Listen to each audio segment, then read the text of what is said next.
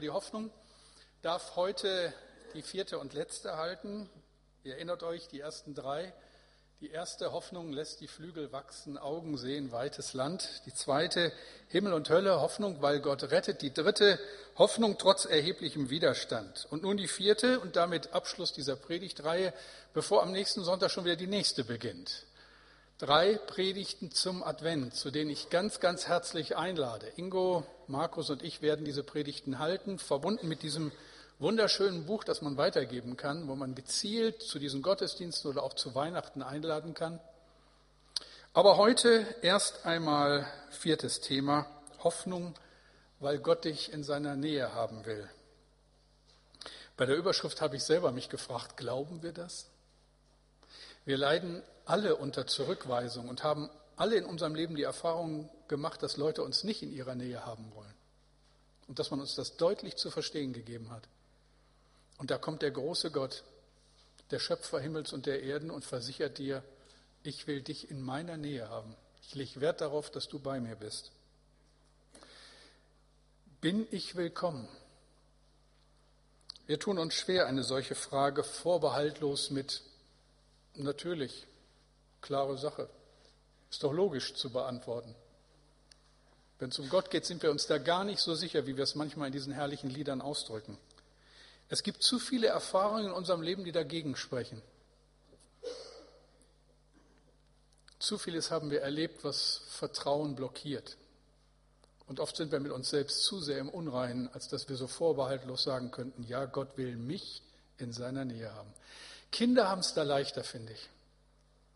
Kinder begegnen Gott so vorbehaltlos, so ohne Tücke, ohne nachzudenken, ohne Skrupel.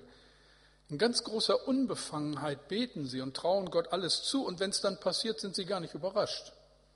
Ist doch logisch, dass Gott hilft, oder? Herrlich, wenn man das bei Kindern beobachtet. Ihnen ist vieles fast selbstverständlich, was uns im Laufe der Jahre verloren gegangen ist. Das ist eine wahre Geschichte, die 2001 in einer Zeitung in den Südstaaten Amerikas erschien. Da war ein Ehepaar, das nichts von Gott wissen wollte. Ihrem Kind brachten sie nichts aus dem christlichen Glauben bei, erzählten ihm nie von Jesus. Es wuchs in einem völlig atheistischen Umfeld auf.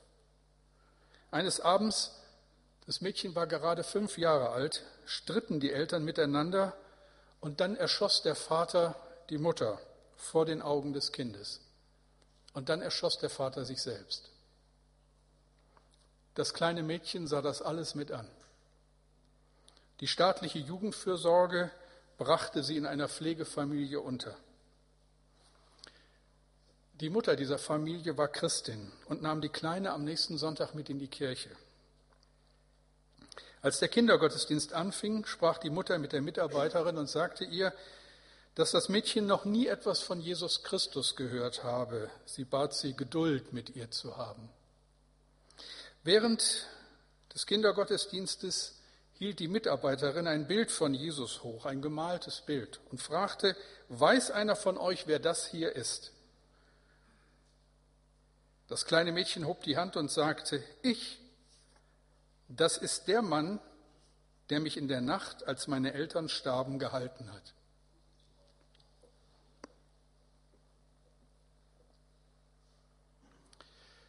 Irgendwann im Laufe der vielen Jahre, die wir erleben, geht diese Selbstverständlichkeit, mit dem ein Kind Gott begegnet, verloren und alles wird so schrecklich kompliziert. Unser Verhältnis zu Gott ist zunehmend bestimmt von Misstrauen, Unglauben und auch einem schlechten Gewissen.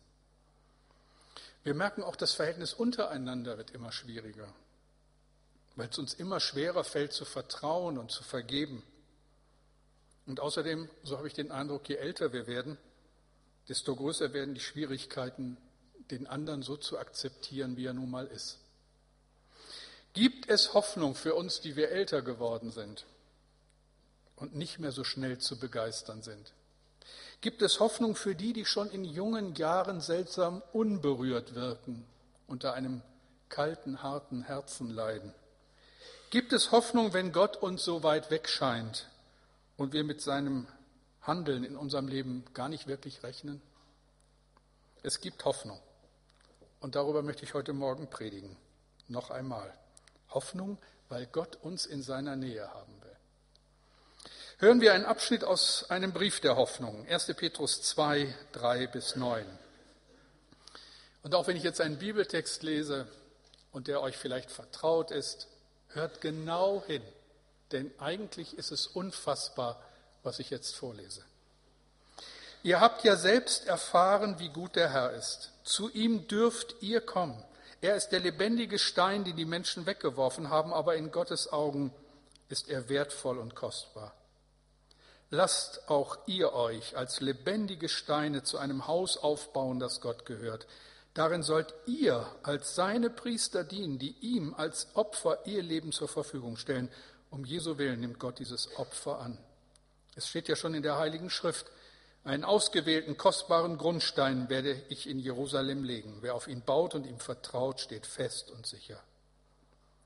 Ihr habt durch euren Glauben erkannt, wie wertvoll dieser Grundstein ist. Für alle aber, die nicht glauben, gilt das Wort, der Stein, den die Bauleute wegwarfen, weil sie ihn für unbrauchbar hielten, ist zum Grundstein des ganzen Hauses geworden. Er ist ein Stein, an dem sich die Menschen stoßen, ja, der sie zu Fall bringt, denn sie stoßen sich nur deshalb daran, weil sie nicht auf Gottes Botschaft hören. Gott selbst hat sie dazu bestimmt. Ihr aber seid ein von Gott auserwähltes Volk, seine königlichen Priester. Ihr gehört ganz zu ihm und seid sein Eigentum. Deshalb sollt ihr die großen Taten Gottes verkündigen, der euch aus der Finsternis befreit und in sein wunderbares Licht geführt hat. Ich bete. Herr, und das ist eigentlich zu schön, um wahr zu sein. Aber danke, dass es wahr ist, weil es dein Wort ist. Und jetzt hilft, dass Hoffnung unser Herz erfüllt. Öffne meinen Mund, dass er deinen Ruhm verkündigt. Amen. Wie sieht Gott uns? Das wüssten wir gerne mal. Was hat er mit uns vor? Ich möchte euch nur mal an das erinnern, was vor 14 Tagen ein bestimmender Vers war. 1. Petrus 2, Vers 2. Ihr seid ja neu geboren worden. Und das verdankt ihr nicht euren Eltern. Gott selbst hat euch durch sein lebendiges und ewiges Wort neues Leben geschenkt. Meint ihr, Gott hätte das getan, wenn er uns nicht unendlich lieben würde? Die Gemeinde ist ein Ort, wo Menschen zusammenkommen, die er liebt und mit denen er einen großartigen Plan hat. Glaubt ihr das? Ich habe das schon im ersten Gottesdienst an dieser Stelle nochmal unterbrochen, obwohl es hier nicht in meinem Konzept steht. Aber ich war über den Satz, den ich hier aufgeschrieben habe, selber ein bisschen erschrocken oder begeistert. Die Gemeinde ist ein Ort, wo Menschen zusammenkommen, die er liebt und mit denen er einen großartigen Plan hat. Stimmt das? Danke für eure Begeisterung. Es ist faszinierend, wie die Hanseaten das alles so cool abwickeln. Das ist so unglaublich, dass man eigentlich sagen müsste, wow. Also vor lauter Begeisterung käme ich hier gar nicht mehr zu Wort. Aber ich merke schon, ihr wollt das schriftlich. Schwarz auf weiß, Jeremia 29, 11, unter anderem. Da steht, denn mein Plan mit euch steht fest. Ich, der Herr, werde euch Frieden schenken und euch aus eurem Leid befreien. Ich gebe euch wieder Zukunft und Hoffnung. Manchmal denke ich, Gottes Erwartungen an uns sind längst nicht so unrealistisch wie die, die wir selbst an uns haben oder an die anderen. Gott scheint uns wirklich gern zu haben und zu lieben. Paulus schreibt begeistert darüber, Römer 8, 31, 32. Kann man wirklich noch mehr erwarten? Wenn Gott für uns ist, wer kann dann gegen uns sein? Gott, der für uns seinen eigenen Sohn geopfert hat, sollte er uns noch etwas vorenthalten? Die Antwort lautet nein, natürlich nicht. Gott ist für uns, liebt uns. Wirklich? Eigentlich kann das nicht stimmen. Das gilt doch nur, wenn alles gut läuft und wenn wir so in der Spur bleiben und gute Christen sind. Aber was ist, wenn Gott wirklich das weiß, was ich weiß? Dann wird es schon schwierig. Ich liebe diese Familie, gute Freunde von uns. Eins der Kinder ist vor Jahren völlig aus der Spur gelaufen. Es hat den Eltern wirklich viel Kummer gemacht. Was mich am meisten beeindruckt hat an dieser Familie, an diesem Ehepaar, war die Art und Weise, wie sie damit umgegangen sind. Sie konnten den Weg ihres Kindes nicht gutheißen, aber sie haben immer wieder deutlich gemacht, du bist unser Kind und wir lieben dich. Und wenn du uns brauchst, sind wir für dich da. Es war im letzten die Liebe der Eltern, die dieses Kind zurück in die Familie und schlussendlich auch in die Gemeinde gebracht hat. Sag niemals deinem Kind, dass Gott es nicht mehr liebt, wenn es etwas Schlechtes getan hat. Das ist eine schreckliche Irrlehre. Richtig ist, Gott hasst die Sünde, aber er liebt den Sünder. Und er steht immer mit offenen Armen da und wartet, dass wir umkehren, zurückkommen. Das ist unsere Hoffnung. Davon lebt Gemeinde, davon lebt auch die Paulusgemeinde. Johannes Rothe hat es 1727 so beschrieben. Es ist das ewige Erbarmen, das alles Denken übersteigt. Es sind die offenen Liebesarme des, der sich zu dem Sünder neigt, dem allemal das Herze bricht. Wir kommen oder kommen nicht. Gott ist für uns. Er nimmt dich und mich und baut daraus sein Reich. Wie ein wertvolles Gebäude. Petrus schreibt, auch ihr seid solche lebendigen Steine, aus denen Gott sein Haus, die Gemeinde, aufbauen will. Wenn ein Mensch Christ wird, dann geschieht das. Er wird wie ein Stein aus dem Steinbruch eines gottlosen Lebens herausgebrochen und als lebendiger Stein in das Haus Gottes eingesetzt. Und Gott hat dieses Haus über Jahrhunderte gebaut bis auf diesen Tag und baut es weiter, auch hier in Bremen. Und niemand kann diesen Bau verhindern. Kirche, das sind Menschen aus allen Zeiten und allen Nationen, die Christen geworden sind, die Gott gerufen hat und die sich in diesen Bau einfügen lassen. Und bis heute wird gebaut, überall auf der Welt. Wir hören tolle Nachrichten. Reinhold Sommer, manche von euch kennen ihn, Gemeindeleiter einer kleinen Gemeinde in Norddeutschland, in Malente, war vor einigen Jahren mit seiner Frau in Sibirien und in China, hat dort an einer Reise teilgenommen mit einer Reisegruppe und sie haben unterschiedliche Gemeinden besucht. In einer großen chinesischen Stadt an der Grenze zu Russland, von deren Existenz er nie vorher was gehört hatte, haben sie Gemeinde Jesu kennengelernt. Eine Gemeinde, die viermal am Sonntag Gottesdienst feiert. Also es kann immer noch mehr werden. Äh, die Kirche hat 5000 Sitzplätze und jeder Gottesdienst ist gefüllt. Reinhold hat ein Gemeindeglied verwundert gefragt, wie es kommt, dass es hier eine so große Gemeinde gibt. Und das wäre doch sicherlich die Ausnahme. Der Chinese erklärte ihm dann, dass es von dieser Größe einige Gemeinden in der Stadt gäbe. In der Stadt. China erlebt nach der Kulturrevolution ein Gemeindewachstum, das wir uns gar nicht vorstellen können. Das Haus Gottes wird fertiggestellt, genau nach Gottes Plan. Vergiss das nie. Und es gibt Hoffnung. Hoffnung, weil er uns in seiner Nähe haben will. Deshalb passiert das. Sicherlich ist diese Wahrheit immer wieder von der Kirche missbraucht worden. Gott ist für uns, das wissen wir. Aber es ändert nichts an Gottes Einstellung.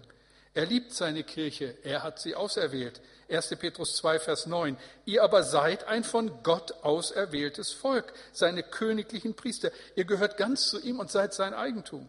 Deshalb sollt ihr die großen Taten Gottes verkündigen, der euch aus der Finsternis befreit und in sein wunderbares Licht geführt hat. Warum hat er uns auserwählt? Sagt mir das mal. Weil wir so toll sind er hat uns aus demselben Grund erwählt, aus dem er schon das Volk Israel erwählt hat, und den Grund kann ich euch vorlesen. 5. Mose 7, 6 und 7. Denn ihr seid ein heiliges Volk, ihr gehört ganz dem Herrn eurem Gott. Unter allen Völkern der Welt hat er euch als sein Volk auserwählt. Das hat er nicht etwa getan, weil ihr zahlreicher wärt als die anderen Völker, denn ihr seid ja das kleinste von allen Völkern. Nein, aus Liebe hat er sich euch zugewandt. Warum hat er uns erwählt? Weil er uns liebt. Gott hat sich für uns entschieden aus Liebe. Und das erklärt mir mal einer, das kann man nicht erklären. Das passiert. Ich habe mit 17 die Frau kennengelernt, mit der ich heute noch verheiratet bin. Als ich sie kennengelernt habe, war es um mich geschehen. Was haben mich drei Milliarden andere Frauen auf dieser Erde interessiert? Die eine.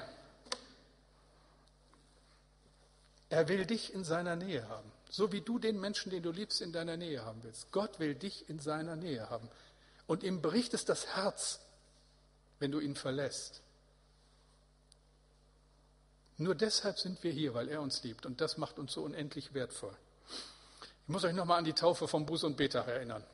Viele von euch konnten ja dabei sein. Das war schon wieder was ganz Besonderes. Aber so im Vorfeld war ich leicht irritiert, gebe ich ehrlich zu. Ich war vorsichtig in meinen Erwartungen. Ich habe so vor dem Gottesdienst noch gedacht, eigentlich noch zu Anfang des Gottesdienstes, nicht jedes Mal kann Taufe so was Besonderes sein. Aber Gott hat mich wieder einmal überrascht. Euch wahrscheinlich auch. Martin Kress hat bei Facebook die Taufe mit einem Satz kommentiert. Das von gestern Abend gehört zum Feinsten im Reich Gottes. Unbelievable. Unglaublich und doch wahr. Wie ehrt Gott seine Kinder an so einem Tag? Wie sehr muss er uns lieben? Unbelievable. Unglaublich. Petrus schreibt, ihr aber seid ein von Gott auserwähltes Volk, seine königlichen Priester, ihr gehört ganz zu ihm und seid sein Eigentum. Er hat einen unermesslich hohen Preis für uns bezahlt. Den können wir immer nur wieder besingen. Ich bin dankbar, dass wir so herrliche Lieder haben. Denn Sagen in Worte kleiden fällt je länger, je schwerer. Er hat mit dem Blut seines Sohnes bezahlt. Das Blut Jesu macht uns rein von aller Sünde und Schuld. Aus Feinden Gottes werden Freunde. Und deshalb werden wir nicht müde, von Jesus zu reden. Er ist das Fundament. Er und kein anderer ist die Grundlage. Er ist der Eckstein, auf dem alles ruht.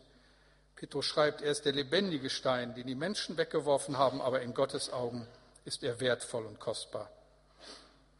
So weit, so gut. Und hoffentlich beeinflusst diese Wahrheit unser Leben entscheidend. Wir sind von Gott geliebt und gehören Jesus, der sein Leben für uns gab. Das verändert alles. Das zeigt Konsequenzen. Darüber haben wir schon gehört. Petrus schreibt 1. Petrus 2, 11 und 12. Meine lieben Freunde, ihr wisst, dass ihr in dieser Welt Fremde seid. Sie ist nicht eure Heimat. Deshalb bitte ich euch eindringlich, gebt den Angeboten und Verlockungen dieser Welt nicht nach. Es geht in diesem Kampf um euren Glauben. Lebt stattdessen so vorbildlich, dass die Menschen, die Gott nicht kennen, darauf aufmerksam werden.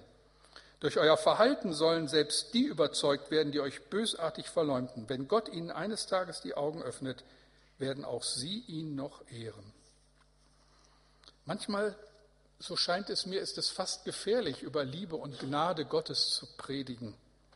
Ich habe auch schon gehört, so den Vorwurf, den indirekten Vorwurf, verführt das nicht zu einem liederlichen Leben, zu billiger Gnade. So nach dem Motto, es ist das Geschäft des lieben Gottes zu vergeben, also kann ich doch letztlich machen, was ich will. Ich frage euch ganz ernsthaft, ist das so? Macht dir das Wissen um die Gnade und Liebe Gottes das Sündigen einfacher? Ich finde niemals, im Gegenteil. Wer so denkt, hat es doch gar nicht verstanden, hat doch gar nicht begriffen, was es Gott gekostet hat und warum wir so predigen dürfen. Ich kenne keinen besseren Motor für unsere Heiligung als das Überwältigtsein von der Gnade und Liebe Gottes. Die Bibel sagt, weißt du nicht, dass dich Gottes Güte zur Umkehr führt? Denk doch an Petrus.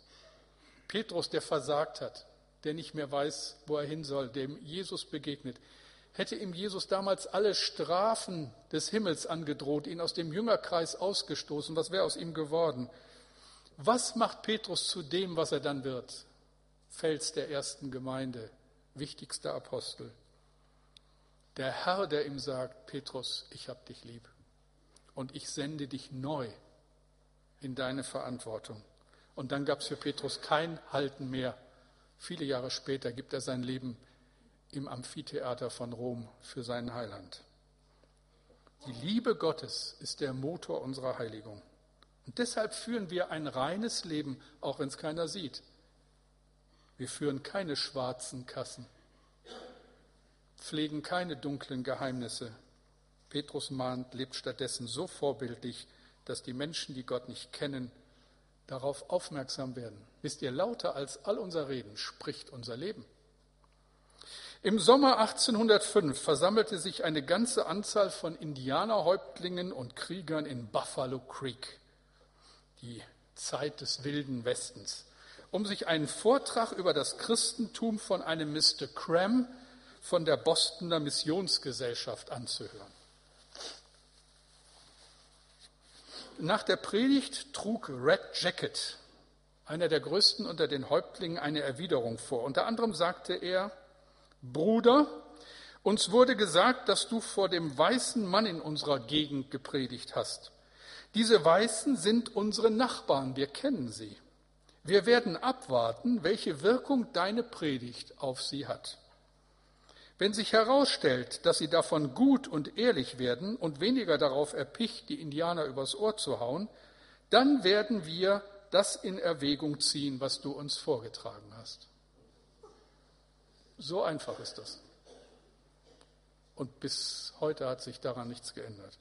Es ist kein angenehmer Gedanke. Wir werden beobachtet. Und ich denke, ich selber habe mich manches Mal aus anklagenden Gesprächen nur mit der Bemerkung retten können, man kann Gott nicht ständig für das Fehlverhalten des Bodenpersonals äh, verantwortlich machen, aber das ist nicht, nicht so richtig gut. Wir werden beobachtet. Und was nun? Das kann ja zu einer Depression führen. Auch zu so einer Haltung, ja, dann hat es eben alles keinen Sinn. Dann schmeiße ich alles hin und hör auf. Sollen wir die Gemeinde meiden? Dann denk bitte daran, was es ihn gekostet hat, damit du dabei bist. Es ist das ewige Erbarmen, das alles Denken übersteigt. Es sind die offenen Liebesarme des, der sich zu dem Sünder neigt, dem allemal das Herze bricht. Wir kommen oder kommen nicht. Mehr kann ich dazu nicht sagen. Jemand hat mal in diesem Sinne gesagt, wenn das dein Feuer nicht in Gang bringt, dann hast du nasses Holz. So, das wäre nun eigentlich genug. Aber etwas Entscheidendes fehlt noch, wenn wir über Hoffnung reden. Und jetzt versteht mich bitte richtig, weil beides zutreffend ist, aber dieser Akzent dennoch der wichtigere ist so wichtig ein glaubwürdiges, authentisches Leben ist. Und das haben wir nun oft genug gehört. So gefordert unser soziales Engagement ist. Und ich denke, es ist mehr gefordert als je zuvor. Und wir werden im Frühjahr mit der Aktion Surf the City einen Akzent setzen in dieser Stadt. Und ich bin gespannt, was sich daraus entwickelt. So hoch auch unsere politische Verantwortung ist als Kinder Gottes in dieser Welt, es geht in einem letzten Sinne um viel mehr. Ulrich Pazzani war vor vier Wochen zu Gast in unserer Sitzung der Evangelischen Allianz, hat eine bemerkenswerte Andacht gehalten und etwas gesagt, was mich sehr beeindruckt und sich mir eingeprägt hat. Er sagte unter anderem, Sie haben mir für mein soziales Engagement das Bundesverdienstkreuz gegeben aber für meine Predigt über den wiederkommenden Herrn haben sie mich bespuckt. Wenn ich die Bibel richtig verstehe, dann gilt unser ganzes Handeln, all unser Mühen, die ganze christliche Nachfolge, unser Einsatz für die Armen und Bedürftigen, dann gilt all dieses einem Ziel – wir sollen mit vielen anderen Menschen das ewige Ziel erreichen, den Himmel, die Herrlichkeit Gottes. Gott will, dass allen Menschen geholfen werde. So sehr hat Gott die Welt geliebt, dass er seinen einzigen Sohn gab, damit alle, die an ihn glauben, nicht verloren gehen, sondern ewiges Leben haben. Wenn sich die Aufgabe der Kirche in einem Satz beschreiben lässt, dann in diesem. Gott verherrlichen und sich auf ewig an ihm freuen. Das ist die Hoffnung, von der Petrus spricht. Das ist die Hoffnung, die die ganze Bibel durchzieht. Von dieser Hoffnung handeln die letzten Seiten der Bibel, zum Beispiel Offenbarung 21. Ab Vers 1 lese ich euch ein paar Zeilen. Da schreibt Johannes, und ich sah einen neuen Himmel und eine neue Erde. Und Gott wird abwischen alle Tränen von ihren Augen. Und der Tod wird nicht mehr sein. Noch Leid, noch Geschrei, noch Schmerz wird mehr sein. Denn das Erste ist vergangen. Und der auf dem Thron saß, sprach, siehe, ich mache alles neu. Ihr Lieben, das darf nicht zu kurz kommen. Hier liegt der Grund unserer Hoffnung, weil wir wissen, dass die Jahre auf dieser Erde nicht alles sind. So seltsam es klingt, wir sind hier nicht zu Hause. Wir wohnen hier bestenfalls zur Miete. Jetzt sagst du, stimmt nicht. Ich habe ein schönes Reihenhaus und das gehört mir. Träum weiter. Eines Tages wirst du es abgeben, gezwungenermaßen oder freiwillig. Ein böser Spruch aus meiner Kinderzeit lautete, das letzte Hemd hat keine Taschen. Das Totenhemd war damit gemeint. Und jedem ist klar, ich kann nichts mitnehmen, gar nichts. Ich werde alles zurücklassen müssen, meinen gepflegten Garten, mein schönes Haus, mein tolles Auto, meine besten Freunde, meine Familie. Eines Tages werde ich alles zurücklassen müssen. Hoffnung? Hoffnung über das Grab hinaus? Ich muss es noch einmal lesen, damit ihr es glaubt, hoffe ich. 1. Petrus 2, Vers 11. Meine lieben Freunde, ihr wisst, dass ihr in dieser Welt Fremde seid. Sie ist nicht eure Heimat. Sie ist nicht deine Heimat, so gemütlich du dich auch eingerichtet hast und ich übrigens auch.